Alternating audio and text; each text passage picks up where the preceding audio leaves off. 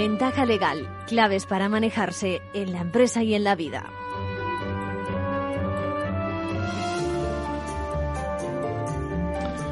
Hacen bien, hacen bien en conectar con Ventaja Legal esta mañana, que para muchos es de descanso, pero que buena es para reflexionar también si tienen sus deberes jurídicos hechos, en marcha. Bueno, hoy Ventaja Legal les eh, traerá las noticias de la abogacía, varias consultas eh, de nuestros habituales formatos también de manual de crisis y el consejo. En el primero tengo pendientes de contestar a la pregunta sobre el anteproyecto que informó el Consejo General del Poder Judicial recientemente sobre información financiera. Y hoy nos va a dar tiempo a hablar sobre la sustracción, una pregunta que nos hacen sobre la sustracción de equipos en un recinto de, de una empresa. Bueno, en cuanto al consejo, lo protagoniza hoy Rosa. Rosa con su pregunta sobre dónde morirse mejor económicamente hablando, claro. ¿eh? Bueno, aunque, aunque el tema eh, medioambiental también está eh, de fondo y si hay tiempo lo veo difícil, vamos a contestar a otra pregunta de ese tipo. Eh, vamos a tener también a un invitado, Alfonso Casanova, abogado, un compañero, con el que vamos a tener una conversación distendida sobre algunos temas de actualidad. Y bienvenidos también a una, a una nueva entrega de Ventaja Legal, este espacio ¿eh? pionero que decimos divulgando asuntos legales, donde hoy bueno, vamos a empezar también eh, hablando de algún problema que la semana pasada no comentamos. Resulta que bueno, con la emisión del programa no hubo ningún problema, pero sí con alguna versión podcast. El archivo donde muchas veces nos pinchan para seguirnos comodidad, cómodamente, ¿no? Desde nuestras casas, en el trabajo, y me han pedido que emitamos esas conversaciones sobre pensión compensatoria, eh, de la mano de Mercedes Vilanova, García Vilanova, abogada, y del abogado también, Gerardo Rodríguez Acosta, y el magistrado Ángel Luis Campo Izquierdo, mm, nos hacíamos eh, los otros días. Nos planteábamos cómo se hace, es decir, cómo se materializa precisamente el pago de la pensión compensatoria. Si, por ejemplo, de una sola vez, eh, en mensualidades, que todo tiene sus ventajas y sus inconvenientes, y también, por supuesto, desde el punto de vista fiscal. En nuestro episodio anterior, por decirlo de alguna forma, veíamos situaciones absurdas donde un cónyuge se quedaba sin poder responder de las cantidades que tenía que compensar. Bueno, son flashes, ya saben, que les damos, que espero que sirvan de ayuda, porque cada familia es un caso y cada conflicto requiere un trato específico. Para, eso están estas cuatro entregas que llevamos hechas, bueno, llevamos muchas más, sobre derecho de familia que tratan de los momentos de crisis, de cuándo se produce la ruptura de la pareja y del matrimonio. Ahora sí que vamos directamente con los, las noticias de los compañeros de la abogacía.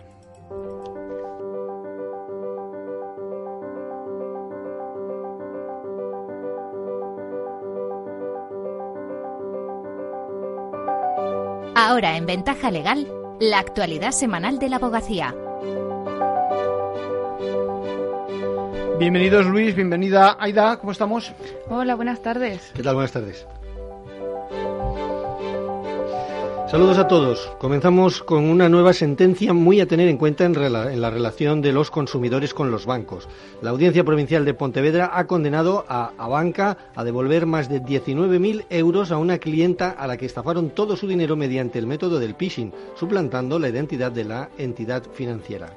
Os contaremos también que la Audiencia Provincial de Cáceres ha reducido a la mitad, gracias a la aplicación de la cláusula rebus sic stantibus, la indemnización que debía pagar un arrendatario al arrendador por finalizar de forma anticipada el contrato. Los chats colectivos en WhatsApp se multiplican sin control. Familiares, amigos, compañeros de trabajo, de padres del colegio, invitados a la boda. ¿Qué pasa cuando te meten en uno de ellos sin permiso? En breve te damos la respuesta.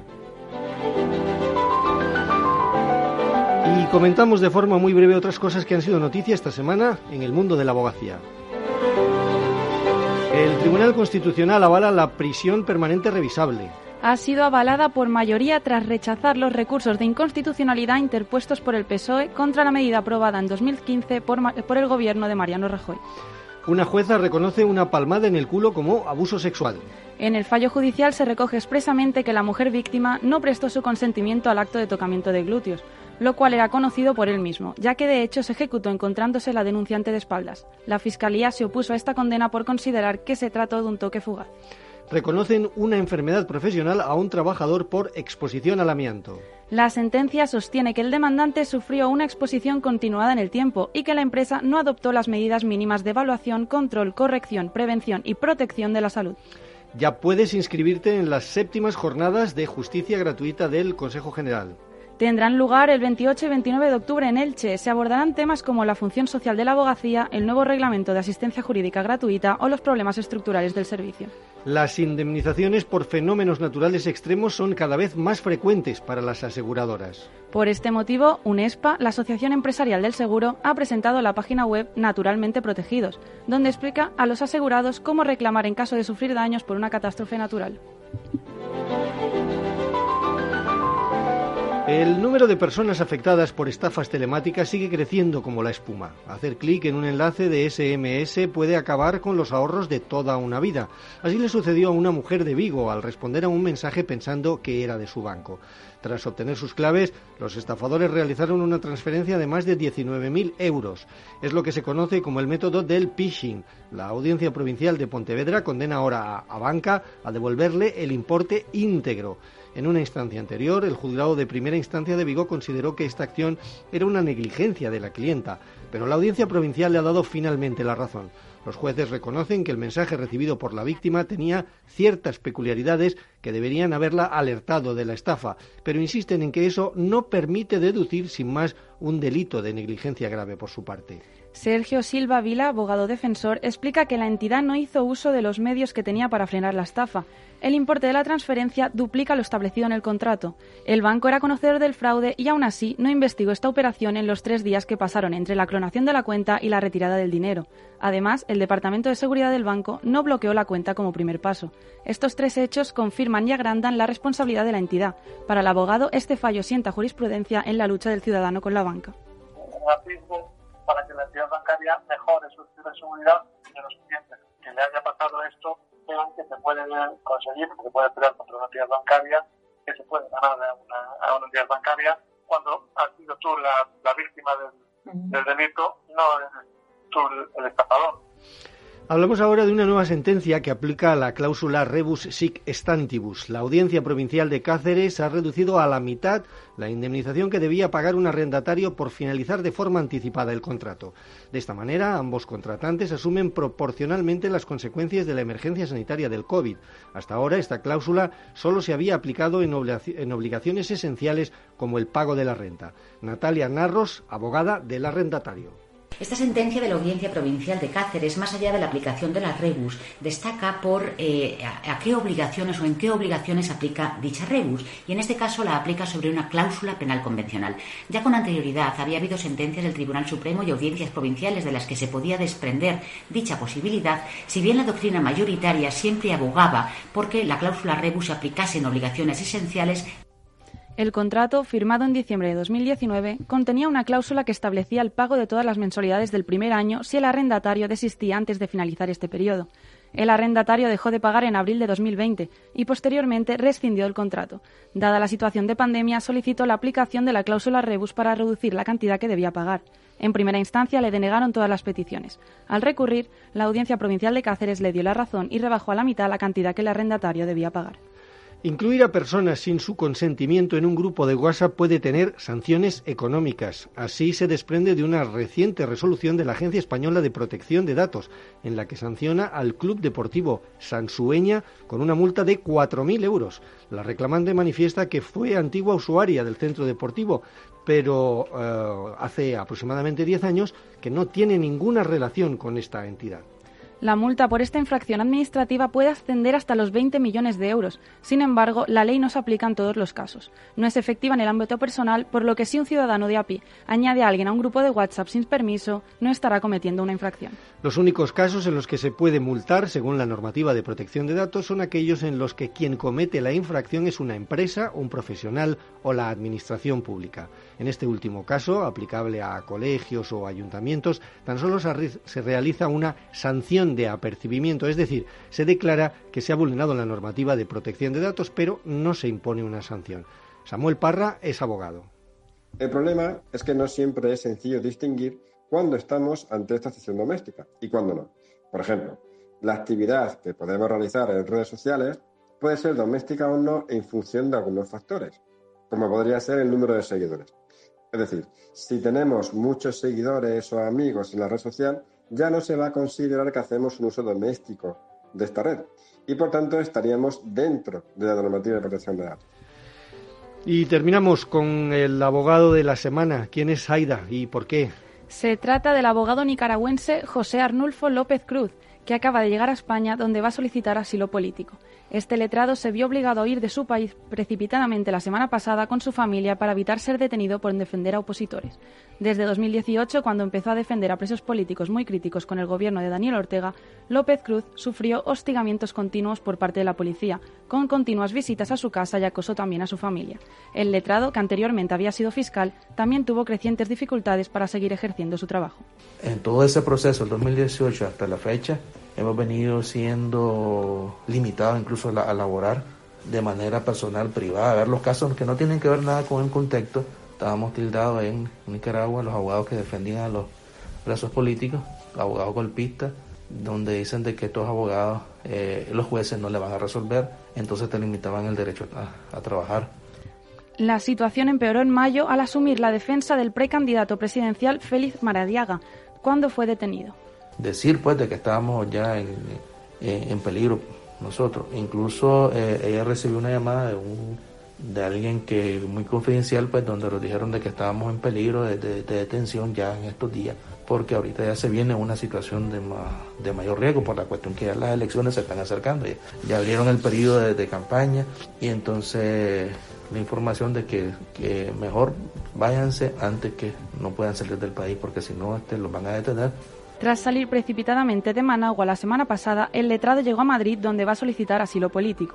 El Observatorio Internacional de la Abogacía en Riesgo, del que forma parte el Consejo General de la Abogacía Española como miembro fundador, está prestando asistencia a López Cruz y a su familia ante la nueva situación y el inicio de los trámites. El letrado se muestra muy pesimista sobre la situación en su país. A corto plazo está muy difícil, sinceramente, Leo. No creo que, va a dar un cambio.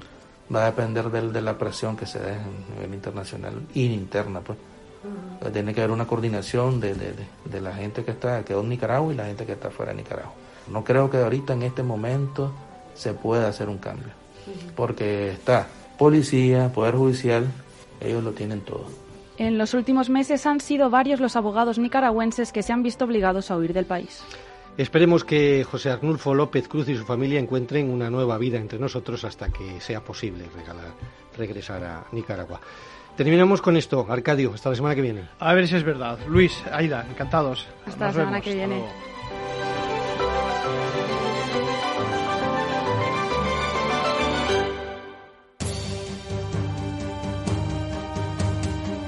Manual de crisis. Reglas a seguir en caso de necesidad.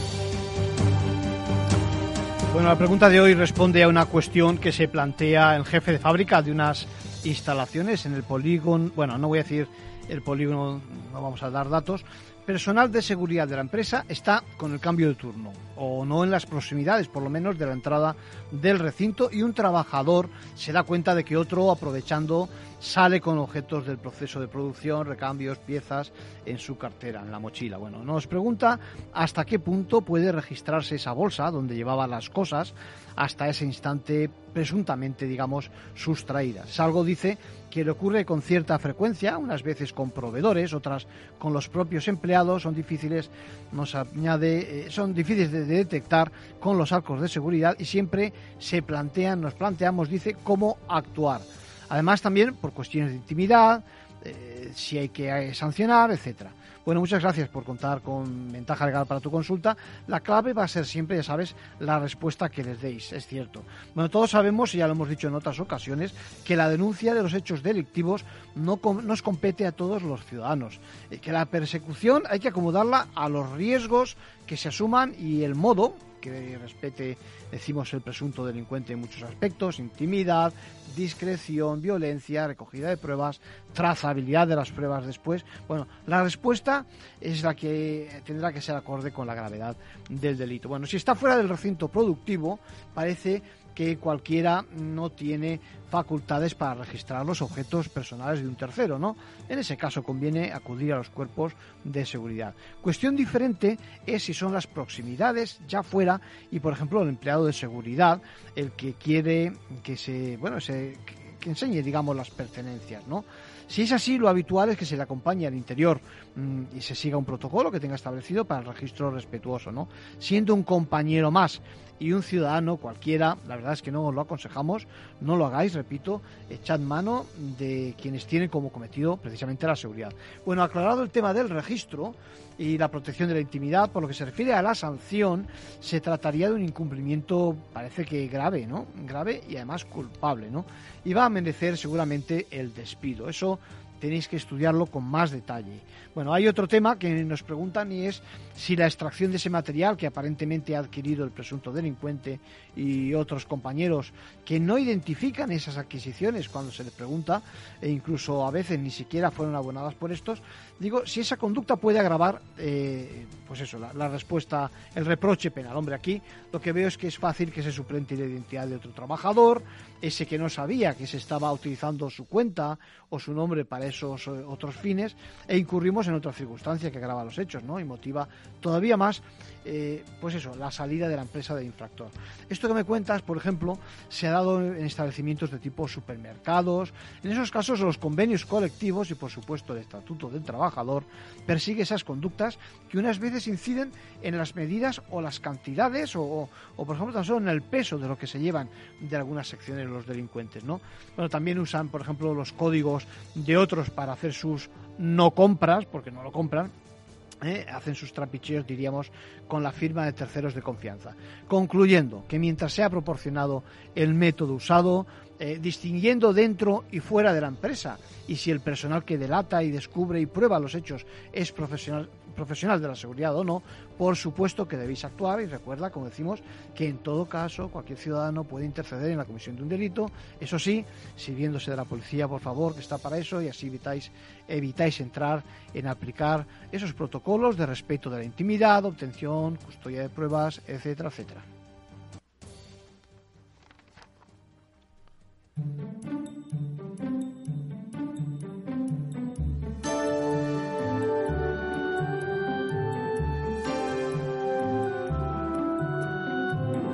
Por último, un consejo a título personal de nuestro abogado Arcadio García Montoro. Bueno, el consejo es alguna pregunta. ¿Se han preguntado cuánto les cuesta a nuestros herederos que nos muramos? económicamente hablando, claro. ¿eh? Bueno, ya sé que suena chiste, a veces incluso un poco frívolo, pero más de uno dirá que, que para entonces, bueno, que le importa un rábano los costes, ¿no? Pero no es ninguna tontería, ¿eh? que si nos pasamos toda la vida acumulando un patrimonio, por pequeñín que sea, ¿eh? que este se pierda en eso que se llama el Estado, aunque alguno piense que no, que, que de alguna forma también se aprovecha. Bueno, no sé. Hoy nos pide Rosa que comentemos este tema. Está muy, pero que muy enfadada porque le parece un robo, dice ella, las cuentas que hace. ¿eh? Y eso que, tal y como le leo textualmente, dice, yo soy la menos afectada porque con cierta gracia eh, nos dice que ella sería la afectada por lo peor, por perder la vida. ¿eh? Y comparando con eso, las cuentas no son nada. Bueno, gracias Rosa por tu tiempo, por tu propuesta en tono irónico, dice, voy a leer también textualmente, dice, me voy a hacer con una dirección en la Comunidad Autónoma de Madrid y además voy a hacer un llamamiento para que todo el mundo que quiera se empadrone allí y pueda así eh, arreglar sus últimas cosas bien. Bueno, muy simpática, en efecto, Rosa. Sabes que Rosa sabe que otros criterios como si la gran parte de los negocios de uno tienen lugar en un sitio u otro, eso es irrelevante a los efectos de la ley si hablamos de impuestos, en, este caso, ¿eh? o dónde se cobra la pensión, o el lugar en el que eh, viven los herederos, o incluso el sitio donde se encuentran los bienes de, del difunto. ¿no? Son datos que no son relevantes a los efectos de este impuesto. En este sentido, el Estado, si hablamos del rendimiento eso, del impuesto sobre sucesiones y donaciones, dice en general que se aplicará la normativa de la comunidad autónoma en la que el causante o donatario hubiese tenido su residencia habitual. Y claro, hay que conocer qué es eso de la residencia habitual.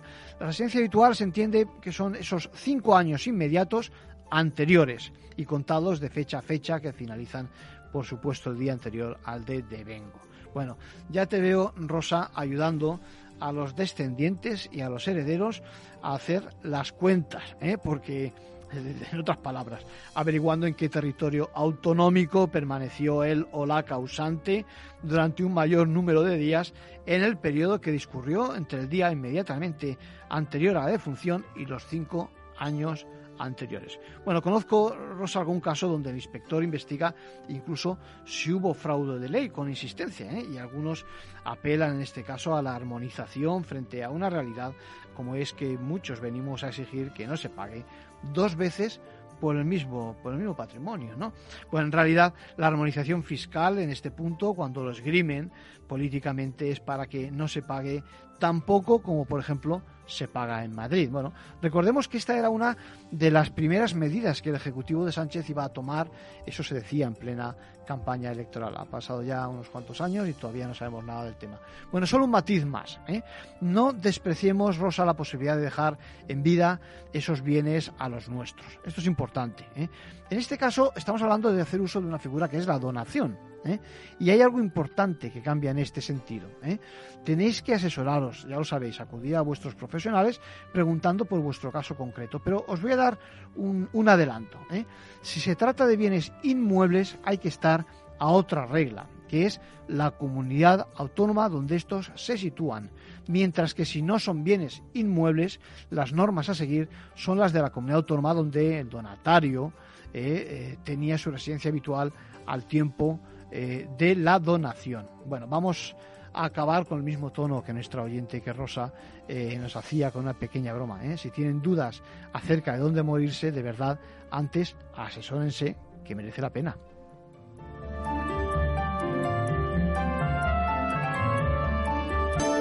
Bueno, estamos acabando y quiero que recordar las declaraciones eh, que la delatora Frances Haugen ante el Senado de Estados Unidos eh, en el caso contra, contra Facebook sobre los algoritmos, que parece que, bueno, pues que no quieren cambiar sus, sus reglas, los Estados Unidos, perdón, Facebook en Estados Unidos, porque dice que van en perjuicio de su beneficio económico, eh, según la delatora. Bueno, el último episodio que tenemos es precisamente que, eh, eh, pues que, ha respondido a esas declaraciones ante el Senado el, vicepresidente, si no recuerdo mal, de, Facebook.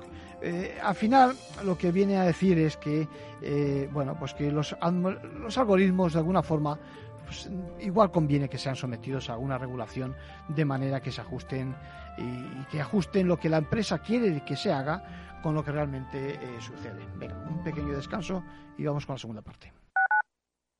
Capital Radio Madrid 105.7 Metro de Madrid te lleva de forma segura al trabajo, al gimnasio, al retiro. Un medio de transporte accesible y rápido que te acerca a los lugares y a las personas que más quieres. Ahora y siempre, utiliza el transporte público. Ahora y siempre, muévete en Metro. Metro de Madrid, Comunidad de Madrid. Disfruta de la mejor cocina gallega en Montes de Galicia. Todo un clásico moderno en el barrio de Salamanca. Disfruta de la variada dieta atlántica, de las mejores carnes y pescados tratados con respeto y transparencia y regados con una de las mejores bodegas de la zona. En grupo, en familia o en pareja, Montes de Galicia te ofrece el espacio perfecto en cada ocasión. ¿Harto de tertulias políticas y de quienes lo saben todo? Sube un peldaño intelectual en tu vida y sintoniza la gran tertulia de la economía. Un debate pragmático y sin afinidades que revela las grandes transformaciones de nuestros días, con figuras de gran talla económica como Pedro Esbarz, Ramón Tamames, Francisco Navarro, César Arranz, Hermenegildo Altozano, Isabel Aguilera, Manuel Moreu, Juan José Rubio y Fernando Zunzunegui, entre otros. La gran tertulia de la economía cada mañana a las 8 y 20 en Capital, La Bolsa y la Vida, con Luis Vicente Muñoz.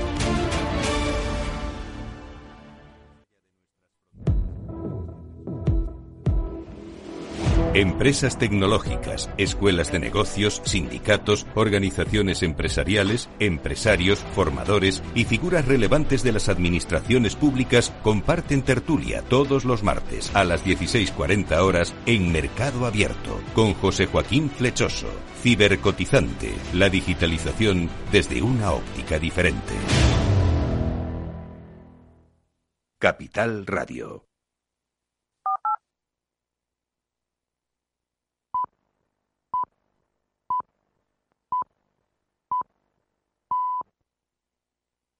Ventaja legal con Arcadio García Montoro.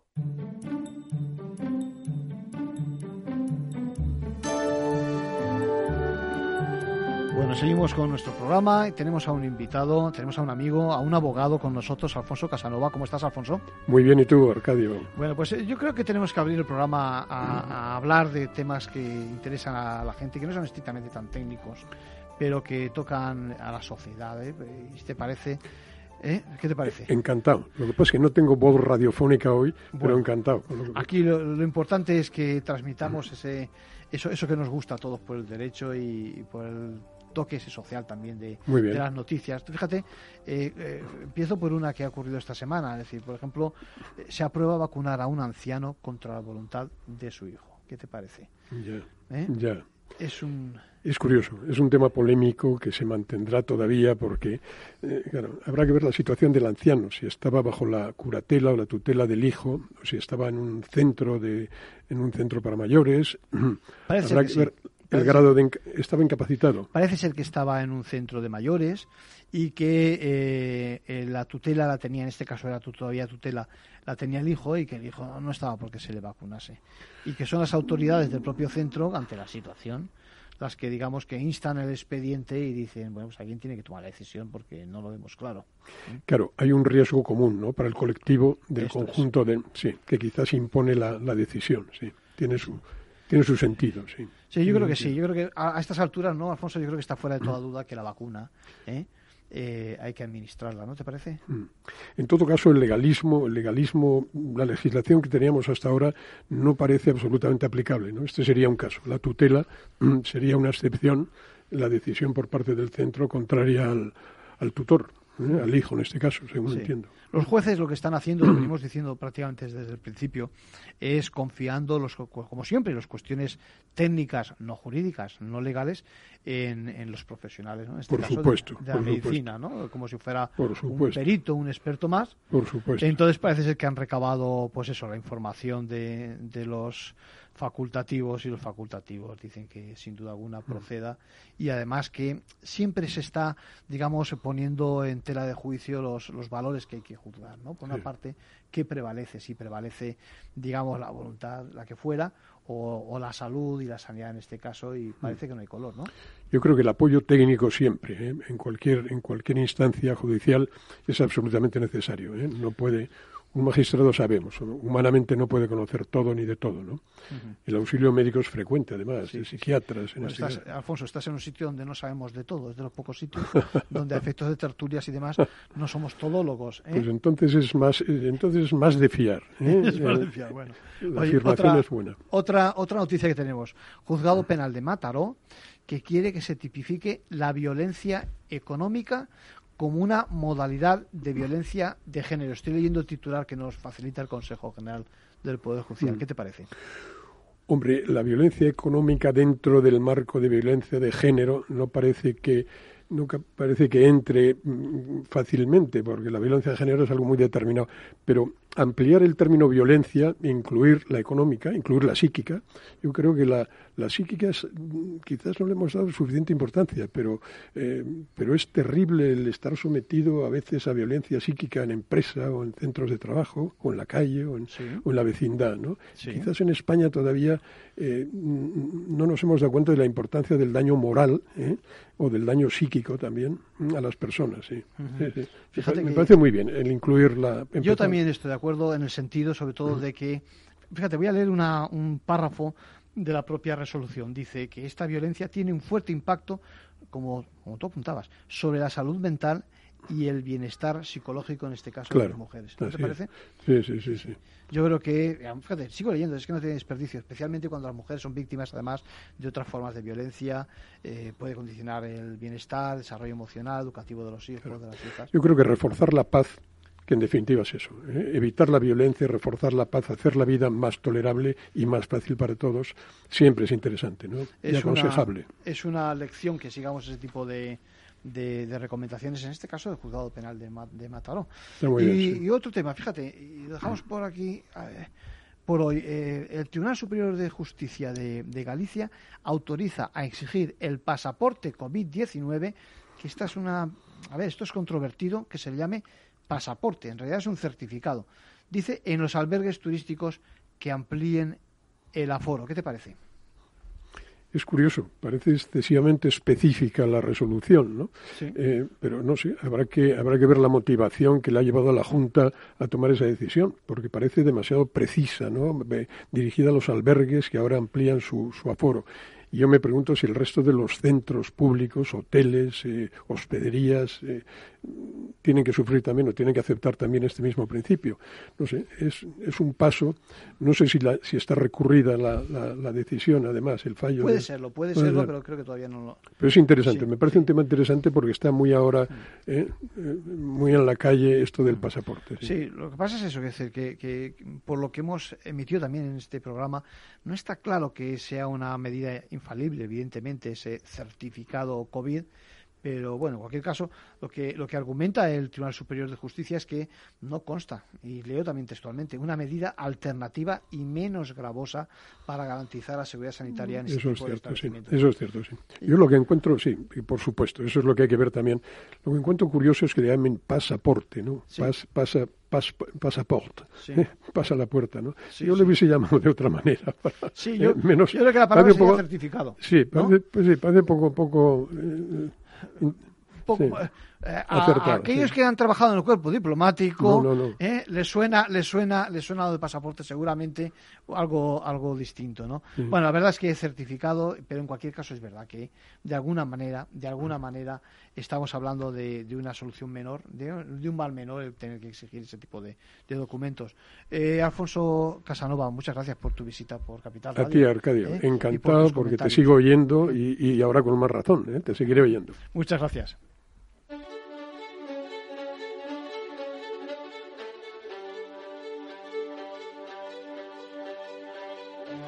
La entrevista, escuchar, es compartir conocimiento. Pues, a ver, que evidentemente y después de escucharnos a todos, la conclusión es que hay que estar a cada caso, porque cada uno es diferente.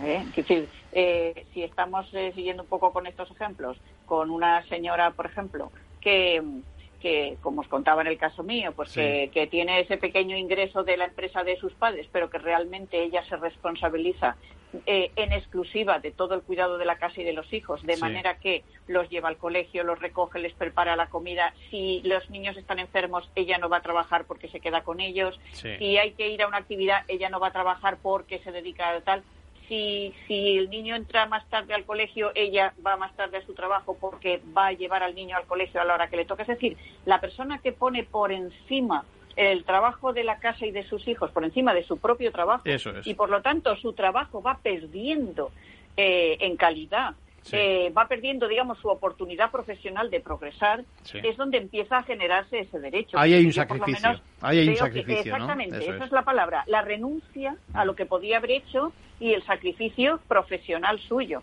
Que no quiere decir que mientras tanto en los ratos libres que le queda pueda ir haciendo algo, pero realmente es esa, digamos, ese esfuerzo y ese sacrificio que está haciendo eh, en perjuicio suyo. Mm. De manera que, claro, cuando finaliza el matrimonio dice, bueno, tú has progresado en tu trabajo has alcanzado este nivel y yo no he podido alcanzar ningún nivel porque todo lo he supeditado a mi familia, a mis hijos, al, cuidado de la casa o, al, en fin, a todo lo que pueda ir derivado de eso. Por eso te digo que, que, claro, cada caso es diferente y que la verdad una regulación un poquito mejor de, de este tipo de, de figuras estaría muy bien, porque si no, pues siempre vamos todos un poco perdidos. Es cierto que, claro, el Tribunal Supremo nos va aclarando, pero el criterio de hoy a lo mejor no es el criterio de hace seis años, ni será a lo mejor el de dentro de, otros seis. Entonces, siempre vamos un poco perdidos y la verdad es que yo creo que agradeceríamos mucho que, que, bueno pues que la ley en esto fuera un poquito más concreta. Y aclarase cada uno de los escenarios no Ángel claro, sí, y a efectos de aclarar por ejemplo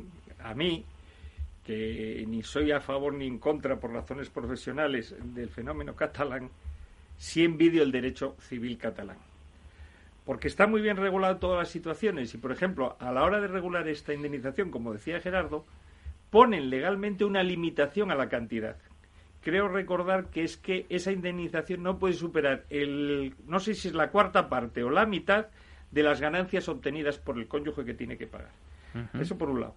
Y en segundo lugar, Otro de los puntos que genera desequilibrio y desigualdad según estés en un régimen económico matrimonial u otro es que en la liquidación de sociedades gananciales la dedicación a la casa pasada solo se valora de cara a la pensión compensatoria. Mm. Y en cambio, en la separación de bienes se valora en los dos momentos. Para fijar la indemnización y para fijar la, la pensión compensatoria. Es decir, si me separo si me caso, perdón, en separación de bienes, ese trabajo para la casa me lo cobro por dos vías. Si me caso en gananciales, me lo cobro por un lugar. Si me dan pensión compensatoria y queda en el aire si me lo puedo cobrar vía liquidación de gananciales si hay algo que liquidar. Mercedes, hablabas antes de la duración. ¿A qué te referías? A ver. Eh, creo que creo que hablaba de la duración cuando estábamos hablando de la pensión compensatoria. Sí, sí. En, el sentido de que, vamos a ver, no es lo mismo eh, un matrimonio que haya durado dos años que uno que haya durado treinta. Entonces, a la hora de cuantificar el desequilibrio y el resto de factores que tienen que ver con la pensión compensatoria, pues no es lo mismo, ¿vale? El perjuicio que puede haber sufrido una, una persona tras un matrimonio de dos o tres años que una persona tras un matrimonio de 30 eh, dependerá, que ha perdido dependerá, dependerá también de la edad, ¿no? No es lo mismo en un momento en el que a lo mejor estás desarrollando, empezando a desarrollarte profesionalmente, ¿no? Digo yo, no sé. Efectivamente, porque tú fíjate que decir una persona a lo mejor pues con 60 años que no que no ha tenido un oficio en especial o que no lo ha podido desarrollar pídele en este momento que se actualice, que aprenda informática, que aprenda idiomas para poder conseguir un, puesto de trabajo a su nivel. Aparte de que efectivamente conforme pasan los años no te puedes permitir según qué tipo de trabajos que requieren incluso esfuerzo físico. Entonces, pues son muchos los factores que, que, hay que tener en cuenta. Por eso me refería yo un poco al tema de los tiempos, por eso, porque no es lo mismo esa dedicación durante toda la vida que la dedicación durante muy, muy poco tiempo.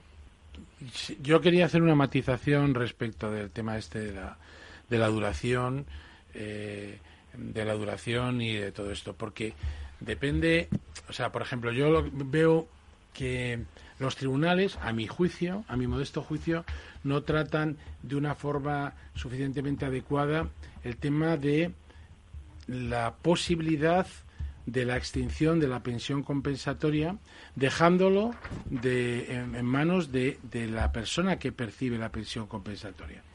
Y me explico. Es decir, cuando hay una pensión compensatoria con una cuantía suficientemente alta, pues claro, lo fácil es que la persona que lo percibe se acomode. Estamos hablando de a lo mejor una persona con una eh, por recuerdo, por ejemplo, un caso en el que teníamos una persona que dominaba, dominaba tres idiomas. Eh, uno de ellos el, el holandés em, eh, y que mm, había hecho, tenía experiencia como traductora. Pero claro, le pusieron una indemnización de, no lo ponía vitalicia, simplemente le pusieron límite en el tiempo de 1.800 euros. Sí.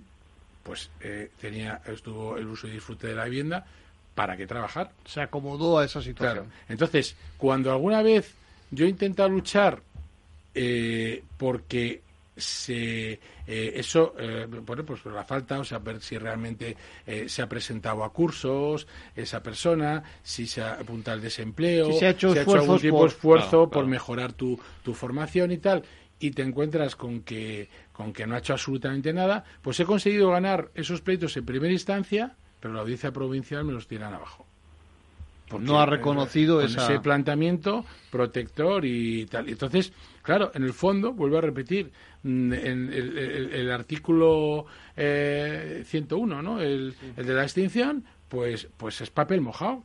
Porque aunque diga, pues no ha mostrado ningún interés, ¿cómo lo va a mostrar? Y lo dejas de su lado y el otro, ya sabe, pensión alta, pues, eh, lo pagarás hasta, hasta la muerte, te guste o no. Eso me parece que era resaltable. Bueno, y estamos hablando de, cantidades, pero no es lo mismo que le toque a uno pagar las cantidades, dejadme que lo diga así, en cómodos plazos, que no toda de una sola vez o qué nos dices Ángel sobre ese tema efectivamente si hablamos de pensión si hablamos de pensión compensatoria la ley permite pagarlo de varias maneras mediante la entrega de un bien mediante un pago de una cantidad a tanto alzado o pagarlo en mensualidades cada una tiene sus ventajas y desventajas.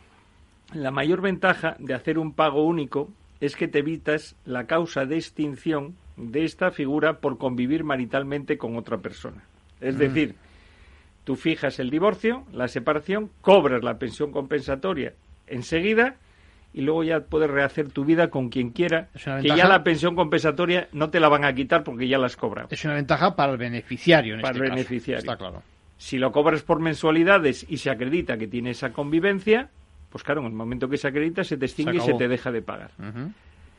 Otras consecuencias del pago de una manera u otra es que la pensión compensatoria, el que lo paga, desgrava por una carga, una Tema obligación. Sí, por sí. lo tanto, de mi base imposi- impositiva, quito todo lo que he pagado de pensión compensatoria. Igual ese año te viene bien, sí. El que lo cobra lo consideran como ingreso de trabajo. Entonces hay mucha gente que no se da cuenta que el beneficio que obtiene el que paga y el perjuicio hay que compaginarlo. Claro. El perjuicio de lo que paga con lo que obtiene vía de descuento. Y el que lo cobra tiene que tener en cuenta que no va a hacer suyo todo el 100% de lo que cobra, porque va a tener que pagar IRPF. Por lo tanto, eso hay que tener en cuenta. Es más, si tú cobras en un pago único, eso es una cantidad muy importante que te puede llevar una carga fiscal muy grande. No soy especialista en fiscal, pero sí se puede admitir que como se computan varios años en ese pago único, poderlo declarar en dos o tres años. Salvo, que es uno de los errores que se comete, que habiéndose pactado el pago en un pago único, y no por mensualidades, Sí. luego se convenga que eso me lo vas a pagar en dos o tres plazos, en distintos años. Ya. Porque entonces eso no te lo permite imputar a dos o tres años fiscales, sino tienes que imputarlo al primero. Entonces, todas esas cargas fiscales nunca se tienen en cuenta en la mayoría de los casos en los convenios. Por eso hacemos una llamada una vez más, otra vez, a la especialización. La especialización, los profesionales en el tema de familia, Mm. que a su vez lo serán también en este apunte, apunte fiscal o, o- o no, o recurrirán a otros profesionales de Y el asesoramiento. el asesoramiento, por supuesto. Otra cuestión para... Soy un poco pesado. No, no, a ver, venga, vamos, vamos con ello. Porque es muy importante. A efectos de medidas económicas en procesos matrimoniales, la pensión de alimentos está claro que no está sujeta a ningún límite de embargo. Como sabemos, en en España, cuando tú tienes una deuda, hay una cantidad que no te pueden embargar porque es lo que tú necesitas para subsistir. Si Sí. hablamos de alimentos, yo te puedo embargar el 100% de lo que cobras. Entonces, hay una discusión si la pensión compensatoria, que no tiene naturaleza alimenticia, juega o no en esa limitación. Y los tribunales lo están equiparando, porque si no se podría dar la paradoja de yo fijar una pensión compensatoria que resulte inembargable. Y entonces, fijar yo una medida que no voy a poder obligar a cumplirla resulta un poco inútil. Cuando yo ya de mano estoy diciendo, por ejemplo, usted gana mil euros, le fijo una pensión de 200, como el salario mínimo está en mil, y esa cantidad es inembargable, pues usted no pague que, que no va a pasar nada. Entonces se está equiparando. La indemnización de 1.438 no. Eso está sujeto a los límites de embargabilidad de le- que fija la ley y el código.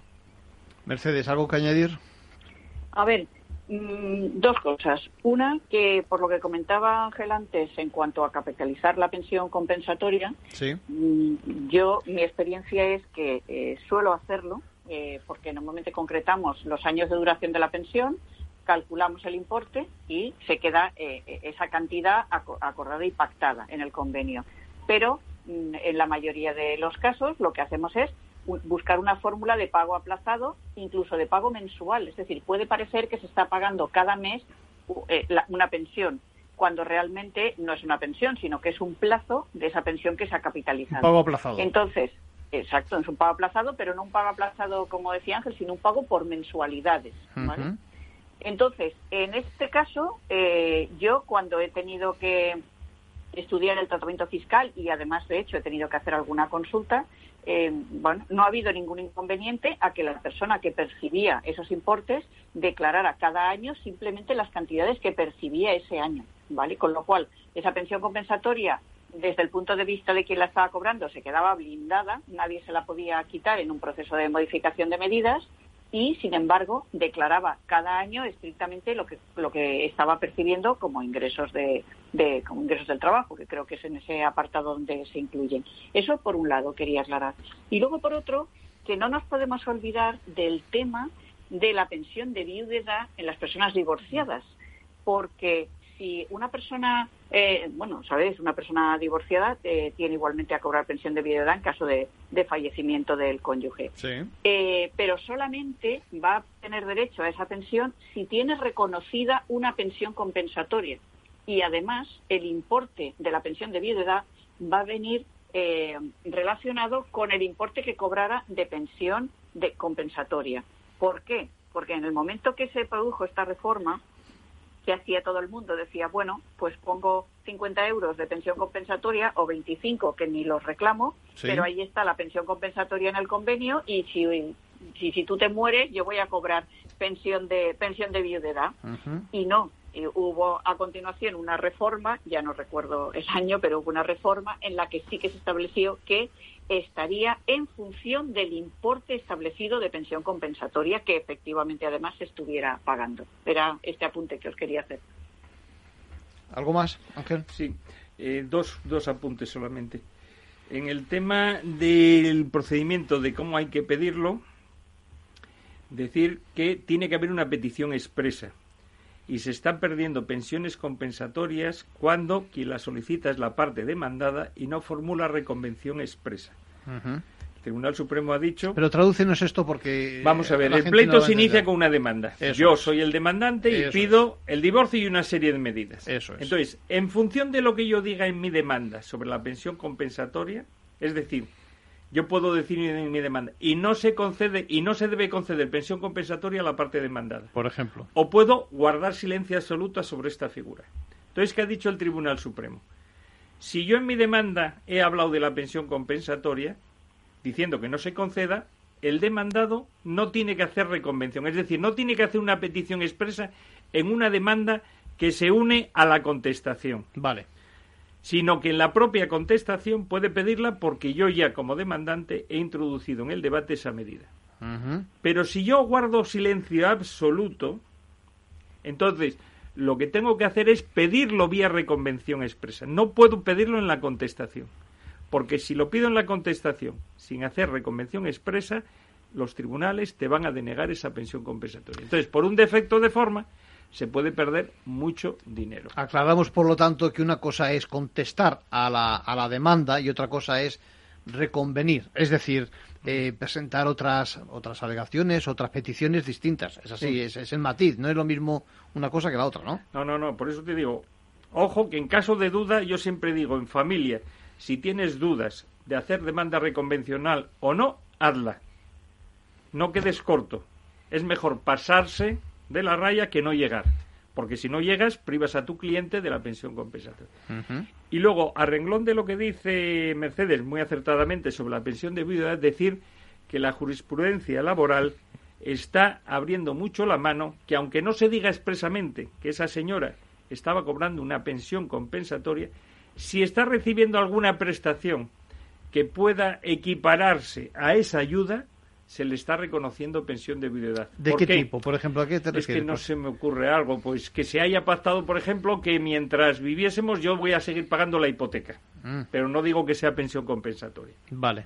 Entonces, en ¿Alguna, realidad, ¿alguna contribución? En, realidad, esa señora, porque normalmente es la mayoría de los casos quien percibe la pensión, pero la mujer. Ser cualquiera de los dos, sí. sí. pero pueden ser los dos, pero la estadística dice que en la mayoría de los casos es la mujer. Entonces, lo que viene a decir es que como la pensión de viudedad viene a sustituir esa ayuda que recibía con pensión compensatoria, si la mujer o el hombre está percibiendo una prestación de ayuda que no llama pensión compensatoria, pero podemos equipararlo, y se extingue como consecuencia del fallecimiento, pues se les está reconociendo en la jurisdicción social esa pensión de viudedad.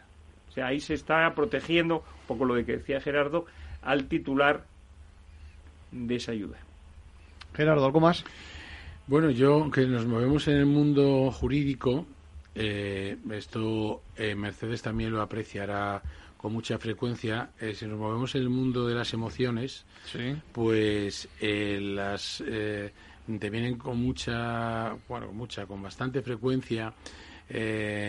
señores que tienen que pagar una pensión compensatoria que llevan toda la vida y que ya se ha convertido en una obsesión eh, obsesiva, una eh, neurosis obsesiva compulsiva el ver cómo pueden quitar esa pensión, porque se les eh, produce una gastritis crónica cada vez que eh, tienen que ver que su, de, su sueldo sale, porque claro, lleva muchas veces, efectivamente, cuando se jubilan se reduce o pueden reducir la, la pensión si lo judicializan, pero siguen pagando. La pensión es difícil que se vaya a extinguir y, bueno, yo eh, entiendo que es justo en los casos en los que procede, fija el tribunal, pero quiero decir, lo tienen como, una, como un hierro candente en la cabeza y entonces es que mm, están como y, les dices que no y te vuelven a pedir a los seis meses otra vez cita para ver si se te ha alguna fórmula porque no porque no sé cuántos. Y es que yo creo que en el fondo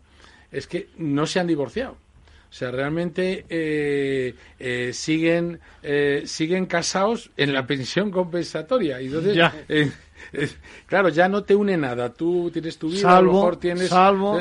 pero todos los meses de tu dinero sale ahí para esta señora ese dinero. Y, entonces mm, pues al Supremo a donde haga falta lo que y sobre todo y sobre todo con esa reducción no no hay no hay ningún matiz en el sentido de que si digamos la pensión que recibes es eh, inferior a lo que ganabas antes esa esa compensación también pueda ser inferior ¿Me explico? ¿No hay ningún correctivo? No entiendo, no entiendo. Es decir, el poder adquisitivo. Sí, es así. Me imagino que sí. decir, normalmente la audiencia provincial de Madrid, al menos, lo que hace es que si tú ganabas, cuando se, se tiene en cuenta lo que tú ganabas cuando se fija la pensión compensatoria, eh, y dices, bueno, pues si tú ahora ah, ganabas 100 y ahora ganas 50, pues si la pensión compensatoria era de 300, ahora pagas 150. Sí, sí, sí. es así, pero sigues pagando. Es la no, no, y además es que es cierto que, que tu poder adquisitivo es menor y por lo tanto... Y te hace más daño porque claro, cuando tú ganabas mil, pues pagar 300 mm, te afectaba relativamente mucho más que cuando tú ganas 500 y tienes que pagar 150. En lo básico, las necesidades básicas son iguales, ¿no? en el caso de otro.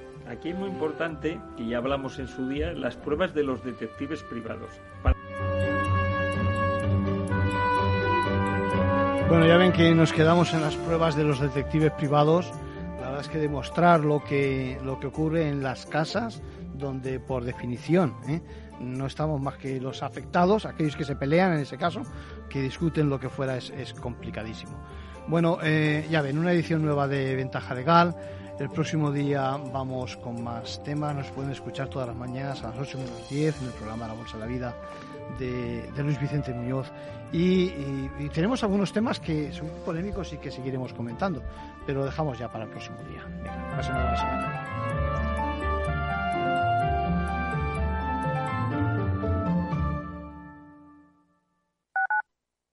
Tu radio en Madrid 105.7, Capital Radio. Memorízalo en tu coche.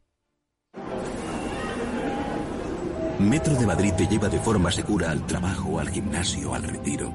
Un medio de transporte accesible y rápido que te acerca a los lugares y a las personas que más quieres. Ahora y siempre, utiliza el transporte público. Ahora y siempre, muévete en Metro. Metro de Madrid, Comunidad de Madrid. En el restaurante Gaztelubides somos rigurosos con la selección del producto para crear recetas imaginativas que acompañamos de una bodega generosa y brillante y de nuestra magnífica terraza durante todo el año.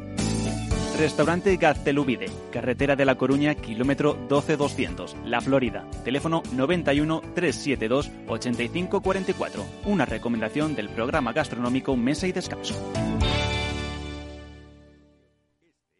Gráficas Naciones. Más de 50 años de experiencia en el sector de las artes gráficas. Apostamos por la última tecnología tanto en impresión offset como en digital y gran formato. Realizamos todo tipo de impresión. Tarjetas de visita, folletos, libros, vinilos, decoración y montaje de stands. Más información en el 91 629 2145 o en gráficasnaciones.es. En el balance nos preocupamos por nuestros hijos por su vinculación con el mundo de Internet y las redes sociales, y analizamos sus riesgos de la mano de Pilar Rodríguez en Familias Enredadas, todos los lunes a las ocho y media de la tarde en El Balance, Capital Radio. Metro de Madrid te lleva de forma segura al trabajo, al gimnasio, al retiro. Un medio de transporte accesible y rápido que te acerca a los lugares y a las personas que más quieres. Ahora y siempre, utiliza el transporte público. Ahora y siempre, muévete en metro. Metro de Madrid, Comunidad de Madrid. Capital Radio.